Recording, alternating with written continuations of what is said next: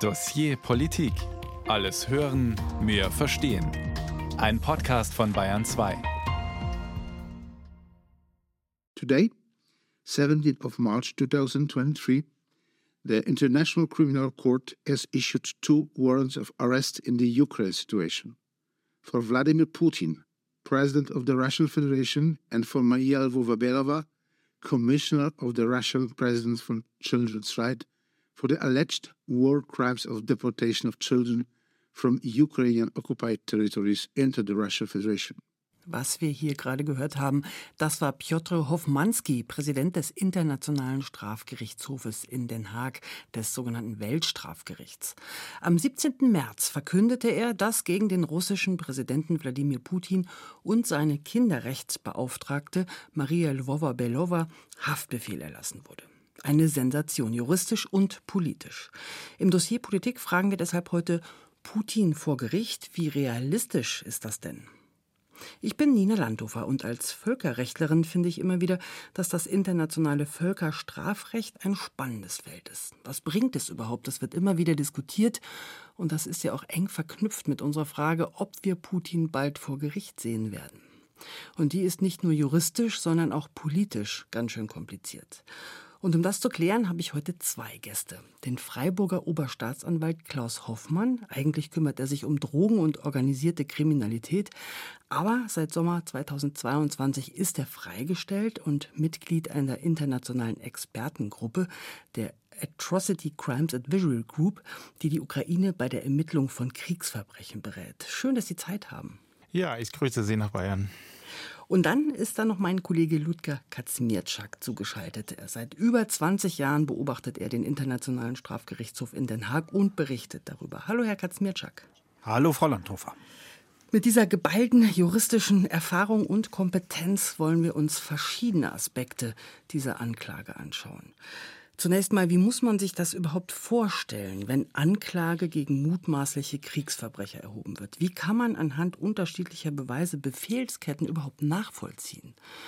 Und dann möchte ich aber auch gern darüber sprechen, was der Haftbefehl international bedeutet. Für die Länder zum Beispiel, die die Konvention des Weltstrafgerichts ratifiziert haben, müssen sie Putin festnehmen, wenn er auf internationalen Konferenzen ist? Steht er also bald vor Gericht? Und warum wurde er wegen Verschleppung von Kindern angeklagt und nicht zum Beispiel wegen eines Angriffskrieges? Und in welchem Verhältnis steht dieses Völkerstrafrecht zu Friedensvermittlungen? Aber vorher müssen wir vielleicht noch mal einen Schritt zurückgehen. Internationales Völkerstrafrecht, Anklage, Beweise, all das sind ja knochentrockene juristische Begriffe. Aber eigentlich geht es ja um Menschen, denen Verbrechen angetan wurden, um die Kinder. Christine Hamel hat mit den Menschen in der Ukraine gesprochen. Philipp trägt Brille und das dunkle Haar leicht gescheitelt. Er ist ein bisschen mollig, 16 Jahre alt, aufgewachsen in Mariupol am Asowschen Meer. Der Teenager gehört zu den tausenden ukrainischen Kindern, die nach Russland gebracht wurden. Im September 2022 hat er seinen russischen Pass bekommen. Seine Adoptivmutter Maria Lvova-Belova, die Kinderrechtsbeauftragte des Kreml, schreibt dazu auf ihrem Telegram-Kanal, dass er von Emotionen überwältigt gewesen sei und den Pass gar nicht mehr loslassen haben wolle. Благодаря вам. Маленький? Нет, 15 лет. Теперь я знаю, что такое быть мамой ребенка с Донбасса. Сложно? In einem Video, das Maria Lvova-Belova im Gespräch mit Wladimir Putin zeigt, bedankt sich die Staatsbeamtin für Philipp beim russischen Präsidenten und brüstet sich, jetzt zu wissen, was es bedeute, Mutter eines Kindes aus dem Donbass zu sein. Ein schwieriger Job sei das, aber sie liebten sich. Putin befindet, das ist die Hauptsache. Die Kinder des Donbass. Sie sind zum einen ein viel zitierter Mythos der russischen Propaganda und zum anderen Trophäen in diesem Krieg. Zu Beginn der russischen Invasion in der Ukraine mussten die Kinder des Donbass sogar als Kriegsgrund herhalten. Russland, so die Erzählung, führe eine militärische Spezialoperation durch, um Frieden für die Kinder des Donbass zu stiften. Laut offiziellen Angaben des russischen Außenministeriums wurden 190.000 Kinder nach Russland verbracht. Die Russen sprechen von Evakuierung, freilich ohne zu erwähnen, dass sie den Grund für die Evakuierungen, nämlich den Krieg, selbst verursacht haben. Die Ukrainer sprechen von Deportationen und Völkermord. Der Internationale Strafgerichtshof in Den Haag verurteilte die illegalen Deportationen als Kriegsverbrechen und stellte Haftbefehle für Maria Lvova-Belova und Wladimir Putin aus. Laut einem Report der amerikanischen Yale University werden mindestens 6000 ukrainische Kinder in russischen Ferienlagern untergebracht, wo sie systematisch patriotischen Umerziehungsprogrammen unterzogen werden. Maria Lvova-Belova macht kein Geheimnis daraus. Die Kinder, die in den Gebieten unter ukrainischer Kontrolle waren, waren acht Jahre lang antirussischer Ideologie ausgesetzt. Wir haben zum Beispiel eine Gruppe von Kindern aus Mariupol geholt. Jemand hatte sie im Keller gefunden und wir haben sie in die Nähe von Moskau gebracht. Sie haben sich beispielsweise negativ über den Präsidenten geäußert, Gemeinheiten von sich gegeben, die ukrainische Hymne gesungen und Ruhm der Ukraine Ukraine gerufen.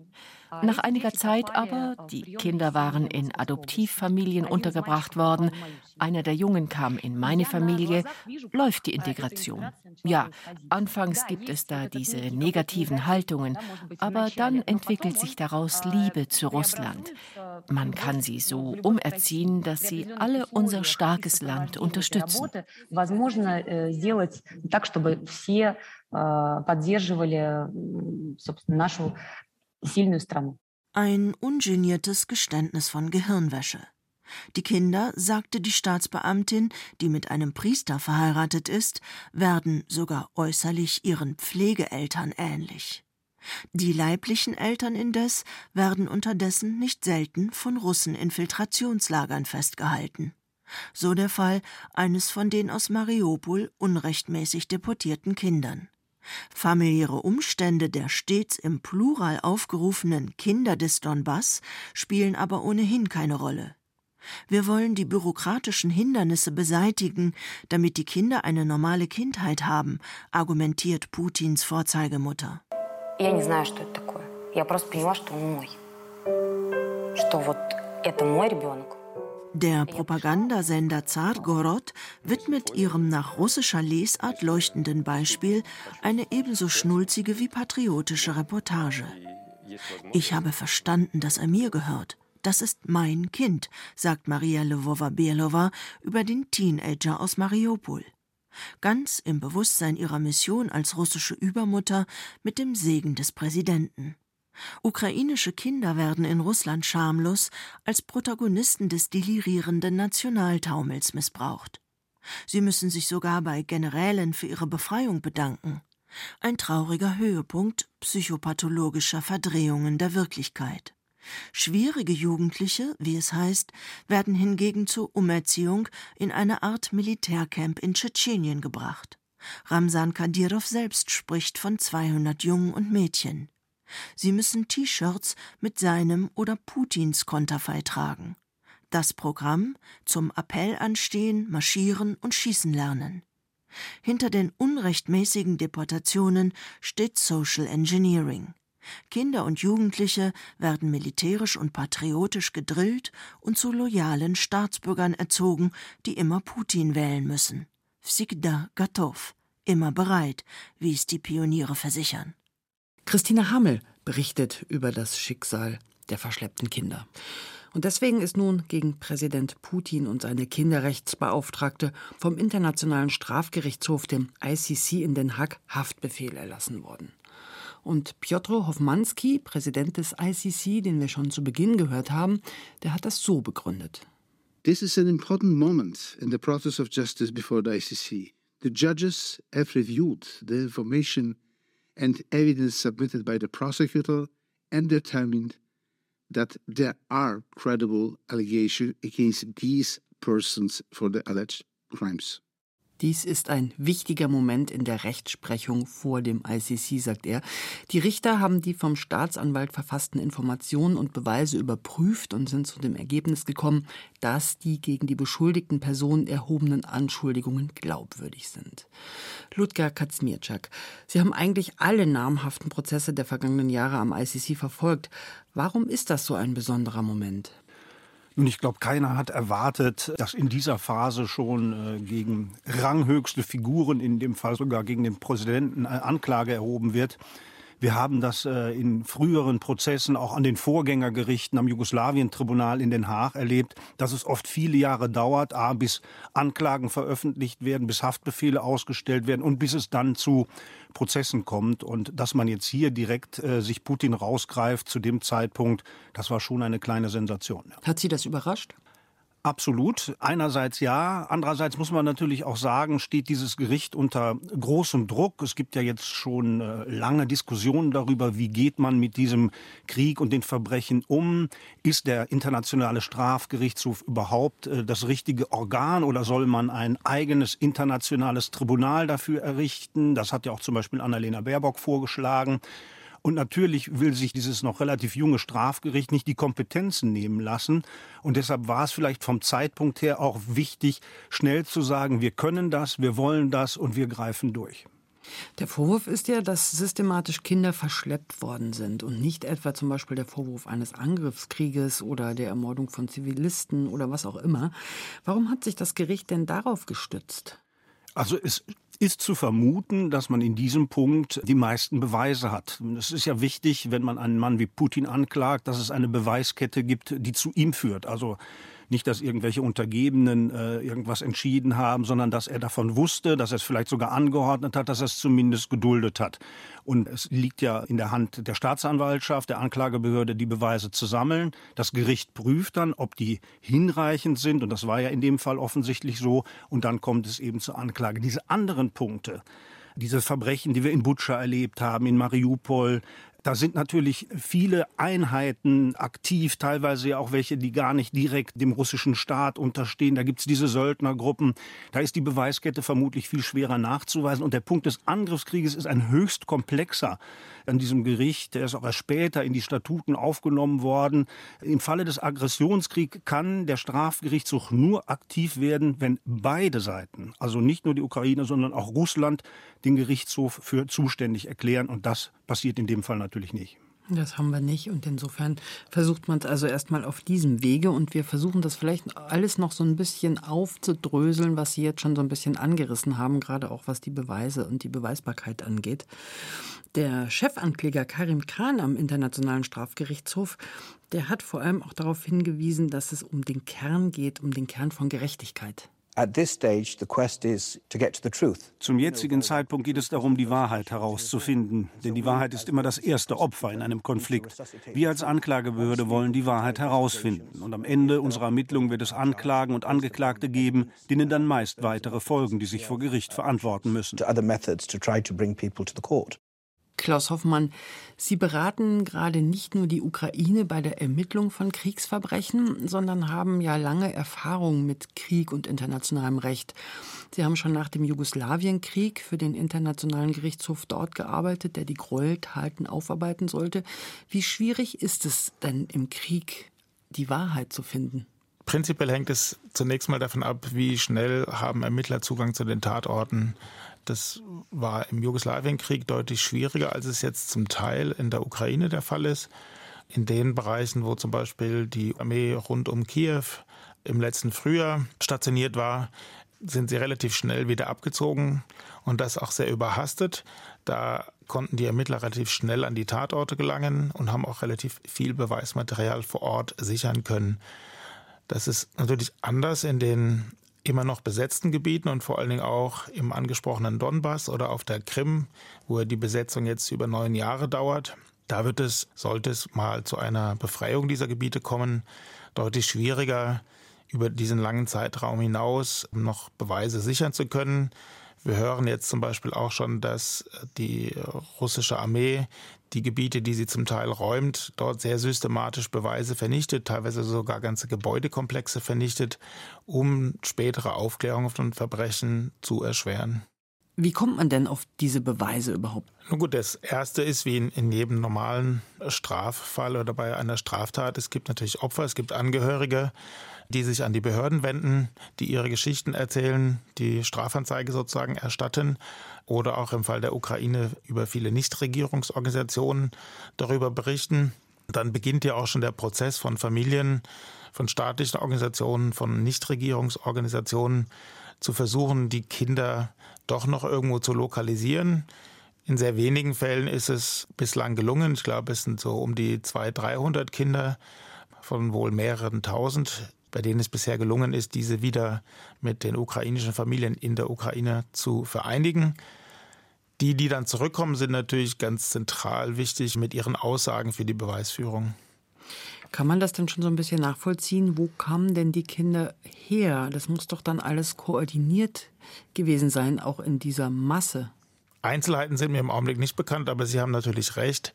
Eine solche Kampagne in dem Umfang, in dem Ausmaß, die findet nicht spontan auf lokaler Ebene statt, sondern wir müssen davon ausgehen, dass das zentral orchestriert wird.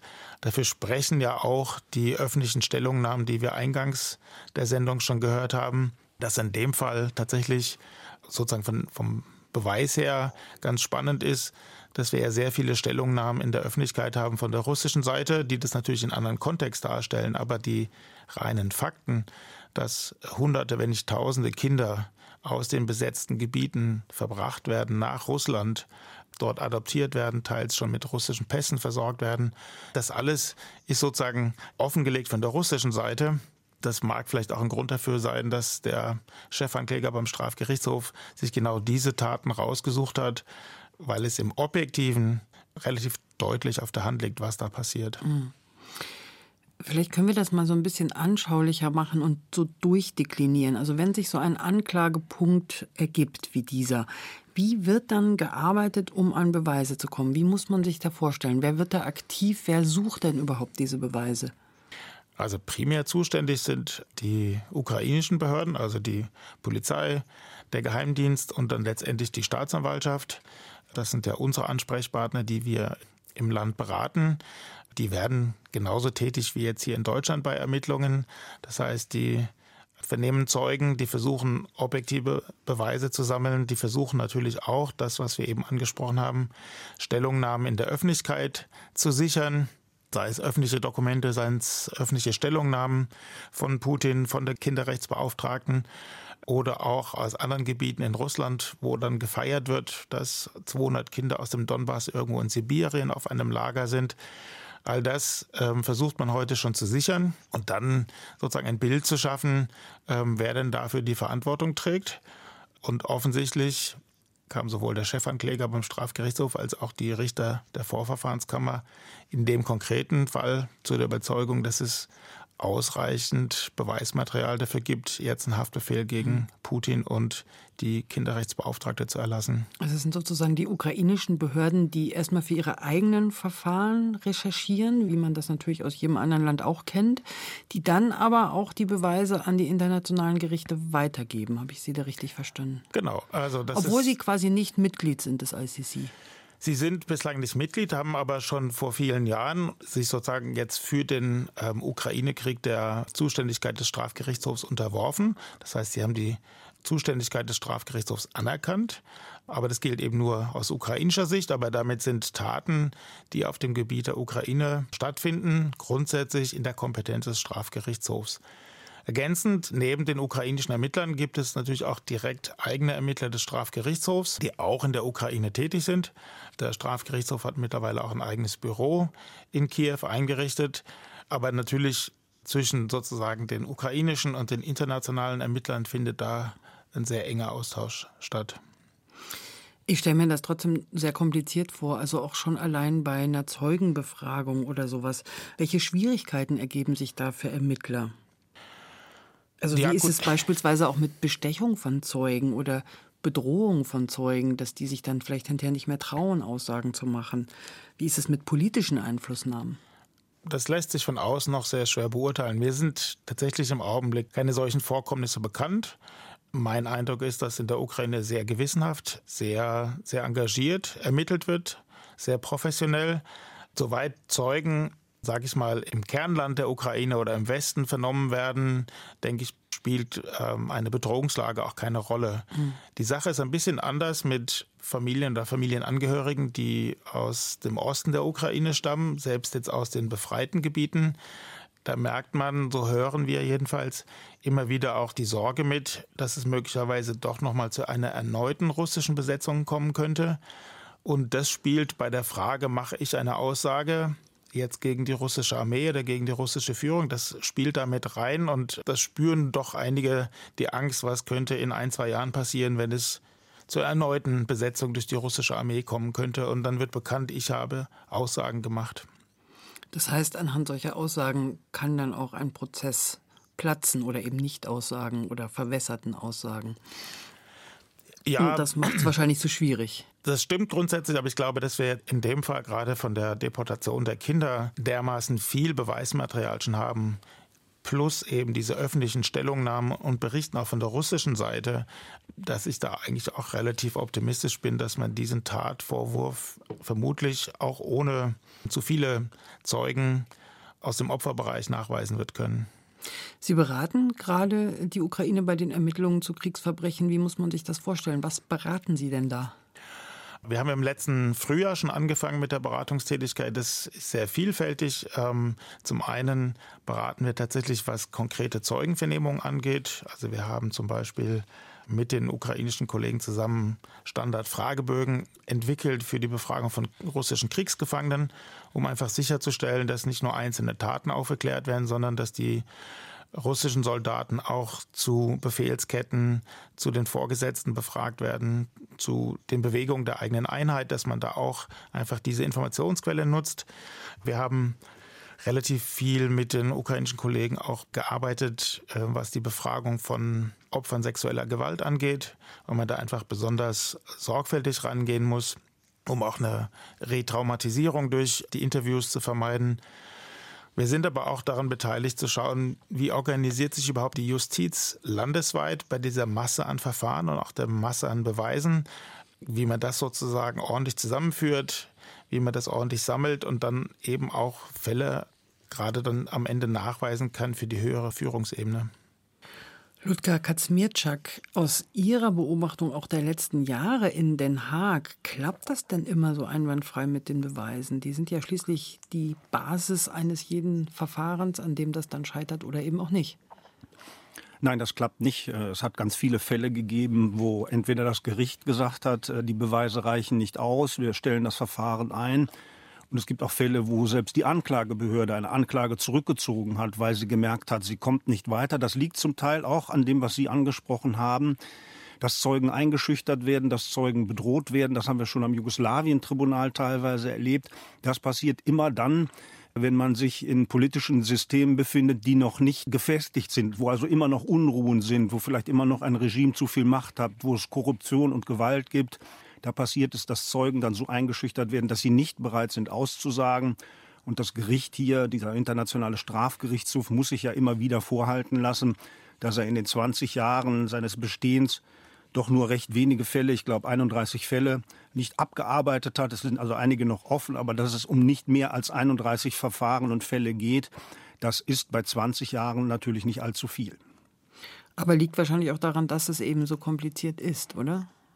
Das hat natürlich einerseits äh, mit den komplexen Verfahren zu tun, es hat aber natürlich auch damit zu tun, dass dieser internationale Strafgerichtshof ja eine ähm, sehr eigenwillige Konstruktion ist. Also anders als die Vorgängergerichte, die ja alle UN-Gerichte waren, ist das ja mhm. ein, ein Vertragsstaatengericht. Es wird also von Staaten, die das Statut von Rom, so heißt der Gründungsvertrag, unterzeichnet und ratifiziert haben, die finanzieren und tragen ideell diesen Strafgerichtshof. Und da sind halt große, wichtige, mächtige Länder wie die USA, wie Russland, wie China, wie Indien oder auch Israel nicht dabei. Und das schwächt natürlich dieses Gericht und macht es äh, schwierig, in einigen Ländern zu ermitteln.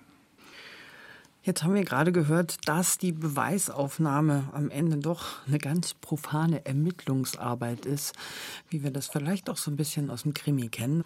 Wir haben aber auch gehört von der Angst der Opfer, auszusagen und tatsächlich auch sich zu trauen, die Wahrheit zu sagen, aus Angst davor, dass vielleicht ihre Gebiete doch nochmal besetzt werden und sie eben doch nochmal unter russischen Einfluss kommen. Und Ludger Kaczmirczak hat erzählt, wie schwierig es auch ist, für den Internationalen Strafgerichtshof die richtigen Fälle auszusuchen, zu ermitteln und dann auch zu einem Abschluss zu bringen. Bisher haben wir einiges darüber gehört, wie schwierig die Arbeit von internationalen Gerichten ist oder auch von nationalen wie der Ukraine, wenn sie Beweise für Kriegsverbrechen sammeln. Aber wie geht es weiter? Was bedeutet so ein Haftbefehl international, auch für die Politik? Vor allem Südafrika hat sich da aus dem Fenster gelehnt und hat sich Dienstag ein Fauxpas auf höchster Ebene geleistet. Dahin schauen wir später noch. Zwei Gäste helfen heute bei der Beantwortung. Mein Kollege Ludger Kaczmierczak, der seit langem über den Internationalen Gerichtshof berichtet, und Klaus Hoffmann, der als freigestellter Oberstaatsanwalt die Ukraine bei der Ermittlung von Kriegsverbrechen berät. Herr Hoffmann, ist denn Putin als Staatschef eigentlich nicht immun? Dann dürfte man ihn doch eigentlich gar nicht verhaften. Das ist eine gute Frage. Daher muss man zwei Dinge unterscheiden. Es gibt die sogenannte funktionale Immunität. Das bezieht sich auf das offizielle Handeln im Namen des Staates, also bei staatlichen Aktivitäten. Und das gilt auch über die Dienstzeit grundsätzlich hinaus. Da ist aber international völlig klar anerkannt, dass diese funktionale Immunität nicht für die internationalen Verbrechen gilt, also für Kriegsverbrechen, für Völkermord und dergleichen. Und zwar vor nationalen wie internationalen Gerichten. Offen gelassen ist das bislang oder noch nicht entschieden für den Tatbestand der Aggression. Daneben gibt es die persönliche Immunität, die genießt das Trio an der Führungsspitze eines Staates, also der Regierungschef, der Staatschef und auch Außenminister. Das gilt sozusagen für die Zeit, dass jemand in Amt und Würden ist. Aber auch dort gilt nach internationalem Recht eine Ausnahme für diese Kernverbrechen, Kriegsverbrechen, Völkermord, Verbrechen gegen die Menschlichkeit. Da ist man sich international allerdings insoweit einig, dass das nur gilt bei internationalen Gerichten. Aber das heißt jetzt im, im Umkehrschluss, es gibt einen internationalen Haftbefehl vom Strafgerichtshof für Putin. Das heißt, für beide Fälle der Immunität gilt eine Ausnahme. Das heißt, Putin könnte durchaus verhaftet werden und vor Gericht gestellt werden, auch während er noch Präsident der Russischen Föderation ist. Mhm. Wir haben vorhin den Präsidenten des Internationalen Strafgerichtshofs gehört, als er am 17. März verkündete, dass Strafbefehl gegen Putin und seine Kinderrechtsbeauftragte erlassen wurde. Und Putins Sprecher Dmitri Piskov hat das damals so kommentiert. Russland erkennt wie eine ganze Reihe anderer Staaten die Rechtsprechung dieses Gerichts nicht an. Dementsprechend sind beliebige Entscheidungen dieser Art für die Russische Föderation vom juristischen Gesichtspunkt aus nichtig. Ludger Kaczmierczak, ist das so? Ja, aus Sicht der Russen mag das so sein, äh, aber die anderen mehr als 120 Vertragsstaaten, die den Gerichtshof unterstützen, die sind eigentlich verpflichtet, ihn festzunehmen, wenn er denn in ihr Land reist. Wir haben ja gemerkt, Putin igelt sich natürlich mehr und mehr ein und vielleicht reicht es ihm auch, der starke Mann in Russland zu sein, äh, kaum noch Kontakte zu anderen Ländern zu haben, außer zu den alten Verbündeten. Aber seine Reisefreiheit, die ist eindeutig eingeschränkt. Und was das bedeuten könnte, das erörtern wir gleich noch. Im August soll jetzt allerdings erstmal der BRICS-Gipfel in Südafrika stattfinden.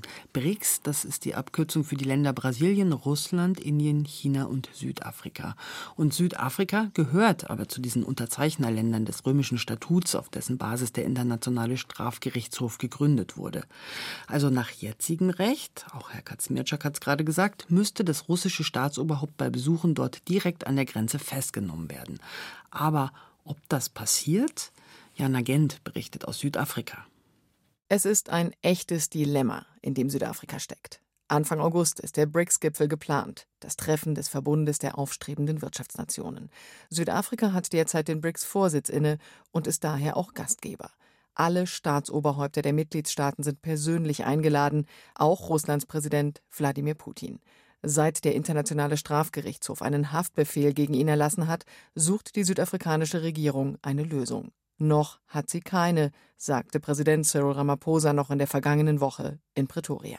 Uh, Wir haben zur Kenntnis genommen, was der Internationale Strafgerichtshof in Bezug auf Präsident Putin gesagt hat. Uh, Wir selbst erörtern das noch.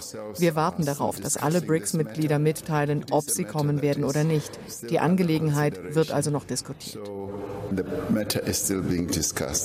Es gibt einige Optionen, wie sich Südafrika verhalten könnte, um zu umgehen, Wladimir Putin, falls er denn kommen wollte, direkt bei seiner Ankunft festzunehmen. Die Regierung in Pretoria könnte beim Strafgerichtshof einen Antrag einbringen, dass eine Ausnahme gemacht wird, weil Putin ein Staatsoberhaupt ist.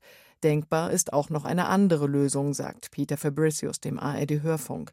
Er arbeitet in Pretoria beim unabhängigen Institut für Sicherheitsstudien. It is theoretically possible Theoretisch ist es möglich, dass Südafrika entscheiden könnte, dass der Westen sich zu stark einmischt in das Verhältnis mit Russland und mit BRICS und dass das Treffen einfach zu wichtig ist. Dies ist ein jährliches Treffen. Südafrika ist nur alle fünf Jahre Gastgeber. Südafrika könnte argumentieren, dass es einfach peinlich wäre, wenn das Land es nicht schaffen würde, alle Regierungschefs der fünf BRICS-Staaten willkommen zu heißen. Theoretisch könnte also der Moment kommen, in dem Südafrika aus dem Strafgerichtshof austritt. Und genau darum gab es große Aufregung. Südafrikas Präsident verkündete am Dienstag, dass Südafrika aus dem ICC austreten werde. Und ein paar Stunden später ruderte die Regierung zurück und sprach von einem Kommunikationsfehler. Es sei nur mal so drüber gesprochen worden. Aber egal wie es nur ist, hätte das überhaupt Konsequenzen? Nochmal Jana Gent. Selbst wenn das Land noch heute beantragen würde, den Strafgerichtshof zu verlassen, wären im August immer noch alle Regeln bindend. Denn solch ein Schritt ist ein langwieriger Prozess. Politische Beobachter sind sich einig, dass Wladimir Putin, falls er nach Südafrika käme, keinesfalls verhaftet werden würde. Auch Russland-Experte Stephen Groost von der Nichtregierungsorganisation SAJA, dem Institut für internationale Angelegenheiten, sieht das so. Er sagte der ARD, wir haben das 2015 schon einmal erlebt, als Omar el-Bashir aus dem Sudan nach Südafrika einreiste. Wir hätten ihn festnehmen müssen, aber das geschah nicht. Er verließ das Land unbehelligt wieder, obwohl ein Gericht geurteilt hatte, der Staat müsse ihn verhaften. Ich weiß nicht, ob Südafrika das wieder so handhaben und als Land gelten will, das internationale Regeln nicht einhält und eigenen Gesetzen folgt. Ein Stück weit tut die Regierung das bereits. Offiziell nimmt sie eine neutrale Stellung ein zum russischen Angriffskrieg auf die Ukraine. Gleichzeitig agiert sie aber Russland freundlich. Sie gilt historisch wie auch gegenwärtig als enger Verbündeter Moskaus. Erst Ende Februar beispielsweise gab es vor der südafrikanischen Küste ein gemeinsames Marinemanöver mit Russland und China. Im Januar noch empfing Außenministerin Naledi Pandor ihren russischen Amtskollegen Sergei Lavrov. Sie sagte schon mehrfach, dass sie dem Internationalen Strafgerichtshof unterstellt, voreingenommen zu sein. Uh, Sie kennen die ganze Problematik der Doppelmoral in globalen Angelegenheiten. Viele, viele Länder waren an Kriegen beteiligt, sind in fremde Territorien einmarschiert, haben Menschen getötet und politische Aktivisten inhaftiert. Keines von ihnen wurde jemals vom Internationalen Strafgerichtshof belangt. Es scheint, als entkomme man, wenn man mächtig ist und global einflussreich. Das beunruhigt uns, weil es meiner Meinung nach den objektiven Charakter des Strafgerichtshofs als fairen Richter bei allen Menschenrechtsverletzungen und Verstößen gegen das humanitäre Recht beeinträchtigt. Südafrika verteidigt seine Position immer wieder auch gegen Kritik aus dem westlichen Ausland. Die BRICS-Länder insgesamt eint, dass sie die westliche Weltsicht als zu dominant empfinden und sich eine multipolarere Weltordnung wünschen. Dass aber nun die Welt auf Südafrika blickt, weil Russlands Präsident Wladimir Putin zum BRICS-Gipfel eingeladen ist, das bringt den Kapstaat doch in eine Zwickmühle. Peter Fabricius vom Institut für Sicherheitsstudien in Pretoria glaubt, dass der russische Präsident gar nicht persönlich nach Südafrika reisen wird. I think that it's probably unlikely that ich glaube, es ist sehr unwahrscheinlich, dass Putin hierher kommen wird. Ich glaube, die Regierung hat Putin längst mitgeteilt, dass es wirklich schwierig wäre, wenn er käme. Sie lassen ihn wahrscheinlich selbst entscheiden, was er tun will. Er kann dann ja sagen, dass er aus irgendwelchen Gründen nicht kommen kann. Er führt einen Krieg, also für ihn ist es einfach zu sagen, er könne ja gar nicht kommen. Fast sechs Wochen sind vergangen seit dem Haftbefehl gegen Putin und gut drei Monate sind noch Zeit, bis der BRICS-Gipfel in Südafrika stattfindet. Putin könnte einen Vertrauten schicken oder virtuell teilnehmen. Möglichkeiten gibt es einige, die von vornherein umgehen, dass Wladimir Putin bei seiner Ankunft festgenommen werden müsste. Jana Gent war das aus Südafrika und das Herumeiern der südafrikanischen Regierung im Umgang mit dem Haftbefehl gegen den russischen Präsidenten.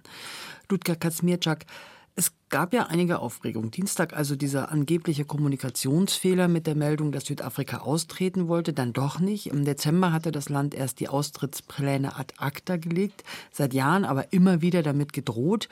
Was würde ein Austritt aus dem Internationalen Gerichtshof für Südafrika denn bedeuten?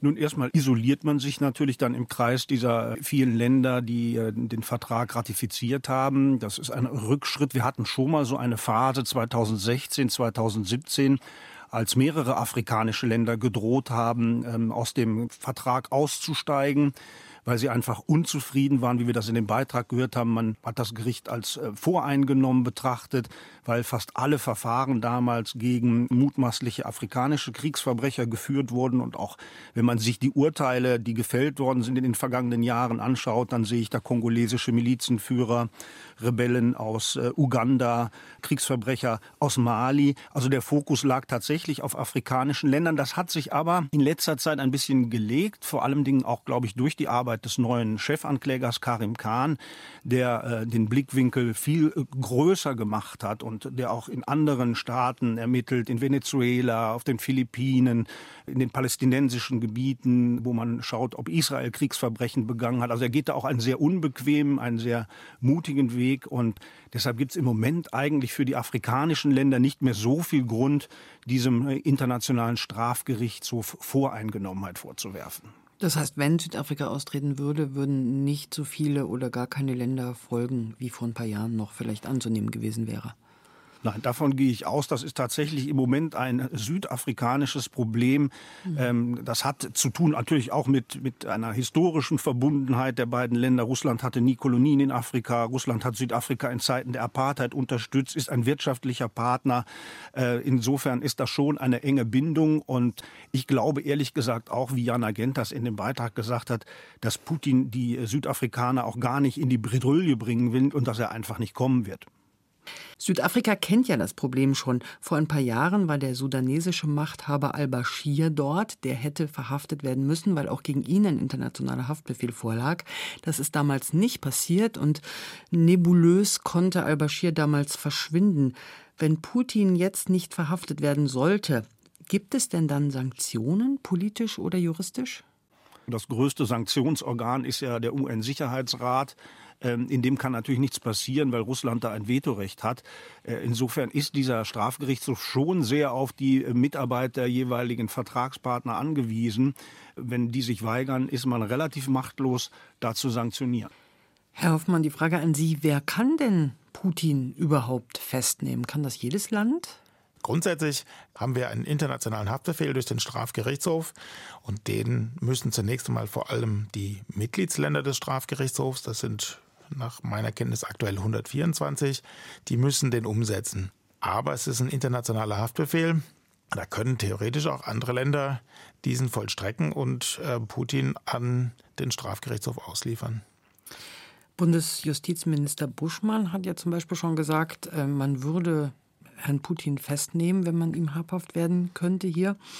Welche Länder würden das denn auch tun? Gibt es da Äußerungen oder ducken sich alle so ein bisschen weg wie Südafrika?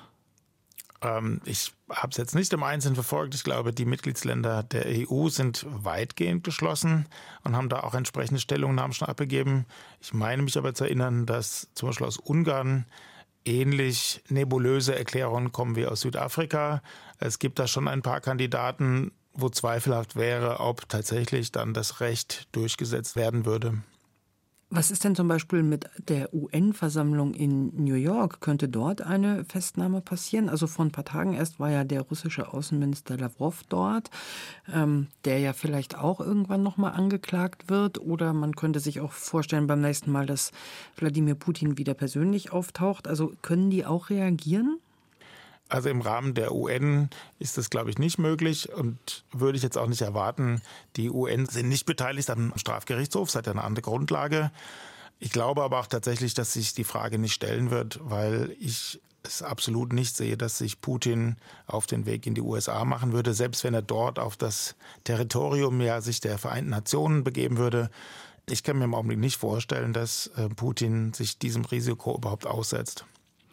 Ja, und ein Hoch auf die moderne Technik, man kann sich ja zuschalten lassen. Insofern hat das relativ leicht. Putin vor Gericht. Wie realistisch ist das?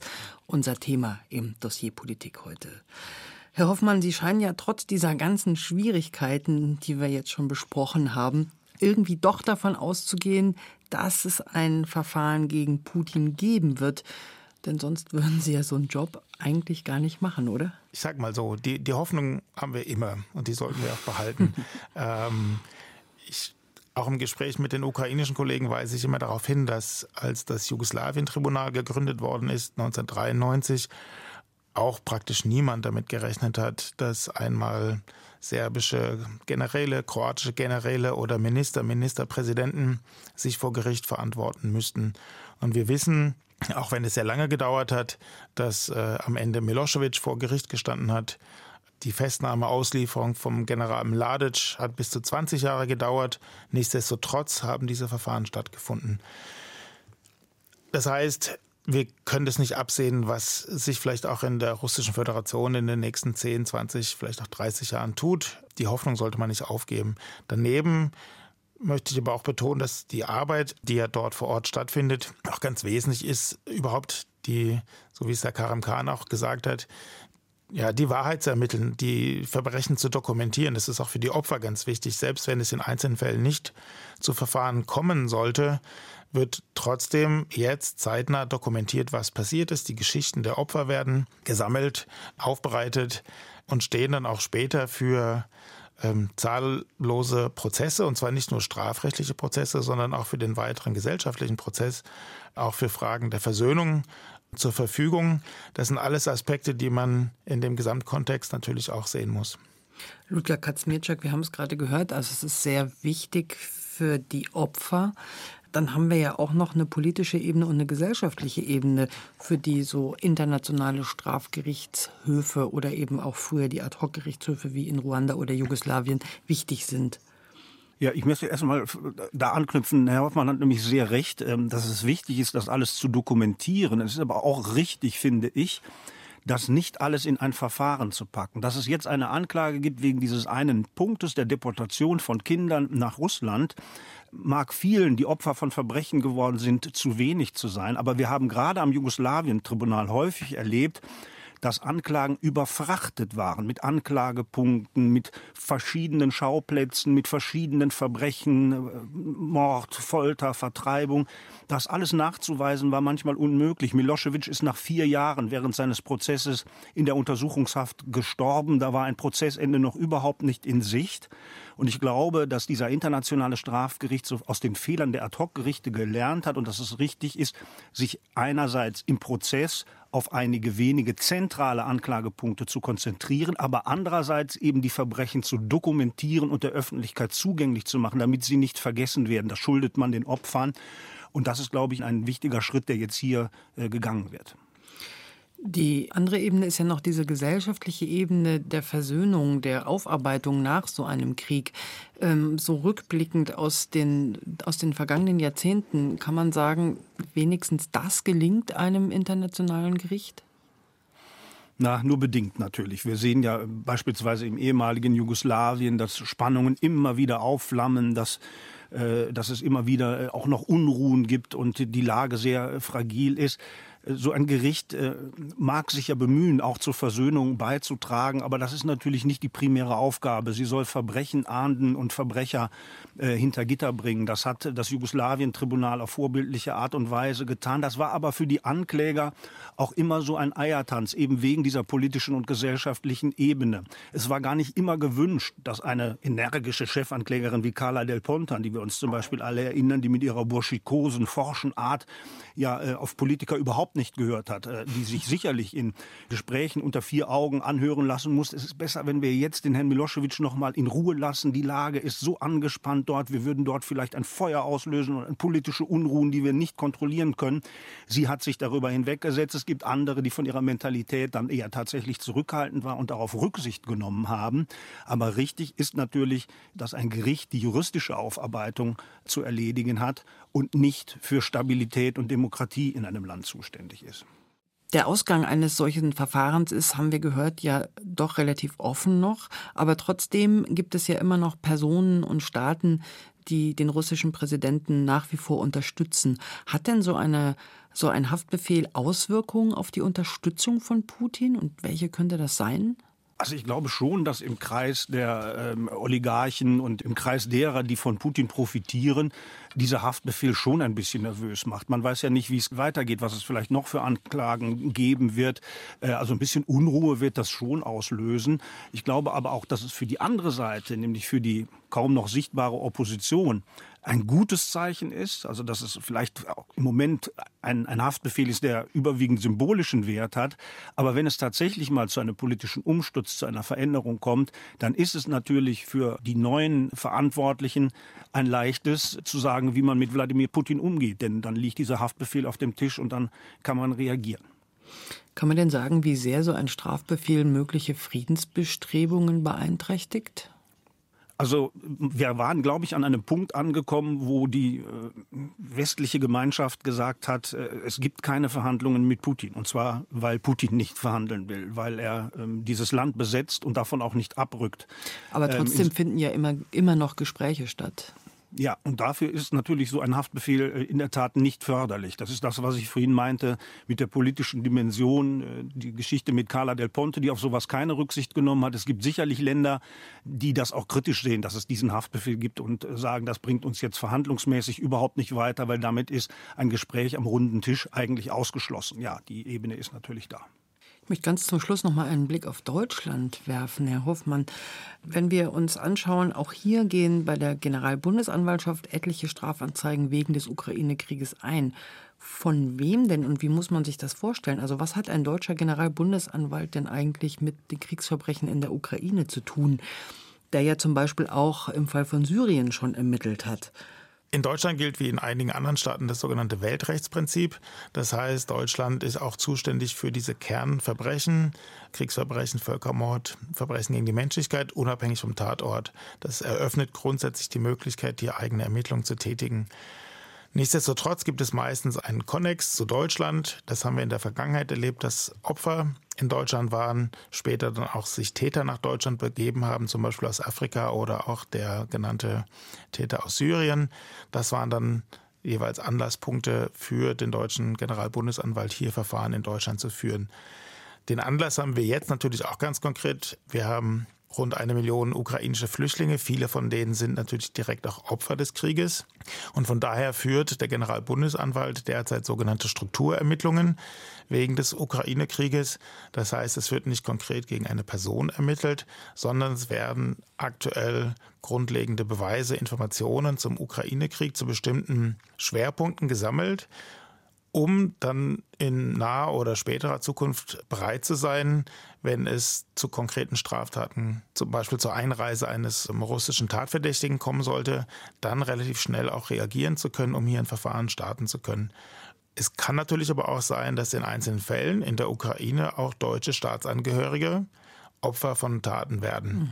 Dann ist sozusagen schon unabhängig von dem Weltrechtsprinzip natürlich auch die deutsche Justiz zuständig, wenn ein, ein deutscher Staatsangehöriger verletzt oder getötet werden sollte, auch dann ist der Generalbundesanwalt letztendlich gefordert, Verfahren durchzuführen. Und das, was wir im Augenblick sehen, ist, dass sehr systematisch von den Kollegen beim Generalbundesanwalt jetzt schon Ermittlungen geführt werden, zum Beispiel auch sehr systematisch mit Unterstützung auch durch das Bundeskriminalamt ukrainische Zeugen in Deutschland vernommen werden und parallel auch eine Zusammenarbeit aufgebaut wird mit den ukrainischen Kollegen, aber auch mit dem Internationalen Strafgerichtshof, um zu schauen, wo kann auch Deutschland dann durch diese Ermittlungen die Tätigkeit der Justiz in der Ukraine oder bei internationalen Gerichten unterstützen.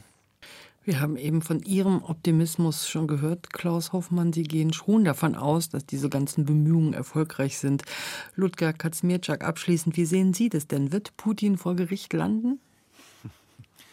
Also ich stand damals vor dem UN Detention Unit, vor dem Gefängnis in Scheveningen an der niederländischen Nordseeküste und habe mit vielen anderen Journalisten und Fernsehkameraleuten vor dem Eingangstor darauf gewartet, dass die Limousine vorfährt, die Radovan Karadzic in die Zelle bringt.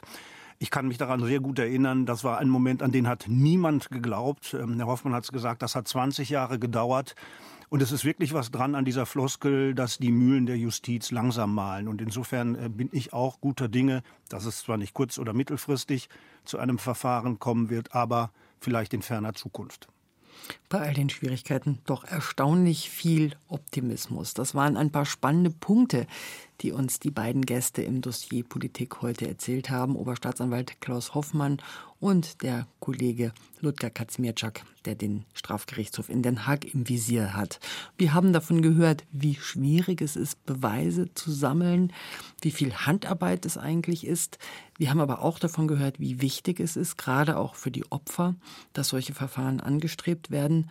Und am Ende gehen wir optimistisch heraus und gehen davon aus, dass vielleicht irgendwann die Gerechtigkeit mal siegen wird. Herzlichen Dank an Sie beide, dass Sie die Zeit hatten, heute uns die Einschätzung zu liefern. Und wenn Sie uns nicht verpassen wollen, das Dossier Politik kann man auch abonnieren, in der ARD Audiothek zum Beispiel. Bis dahin, sagt Nina Landhofer.